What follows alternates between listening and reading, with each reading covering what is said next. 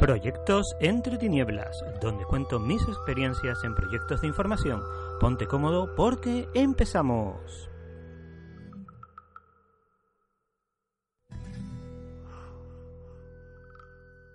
Esta semana me han propuesto organizar un taller de Lego Serious Play para 30 personas o alguna más.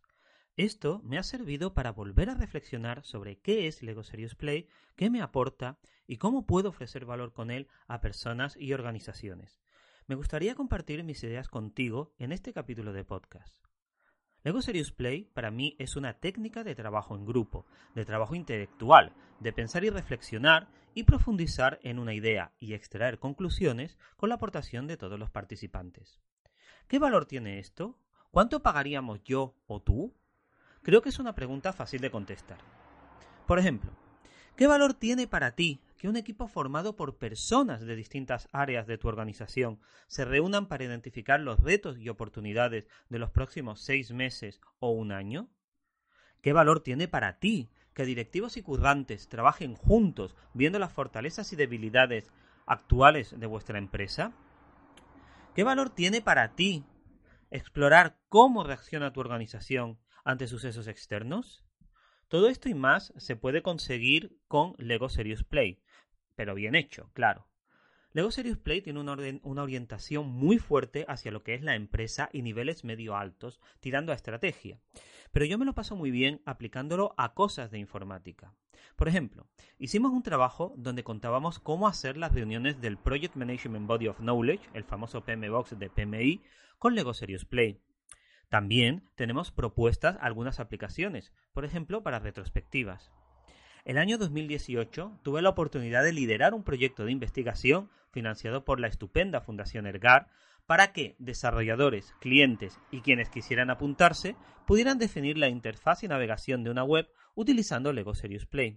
Incluso lo hemos probado con niños, a pesar de que dicen que no se puede, pero a nosotros nos ha funcionado muy bien, aunque para cosas sencillas.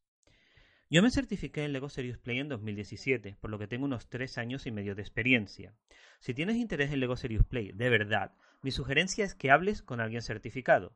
La certificación es cara, pero es muy buena. Son cuatro días de trabajo en los que aprendemos todo lo que el Lego Serious Play tiene que ofrecer y hacemos todos los talleres y actividades con nosotros mismos. Primero lo probamos todo como participantes y después aprendemos a facilitar.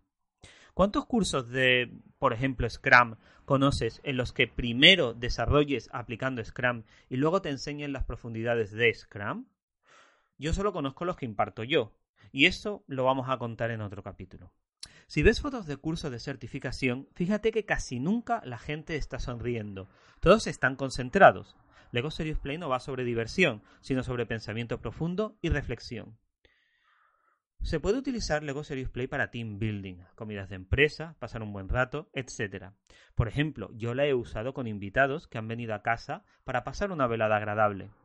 Pero que eso no te dé una mala imagen de la técnica. Es una técnica a la que se le puede sacar mucho partido. De hecho, la propia Lego la usó para superar la crisis en la que estuvo a principios del año 2000.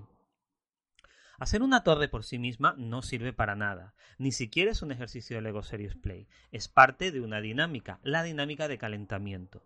Por lo que si solo haces eso, estás perdiendo el tiempo. La única excepción que veo y que hago es hacer torres con gente que quiere tener una idea de lo que es Lego Serious Play. Ya está, no tiene más utilidad si no es parte de un taller.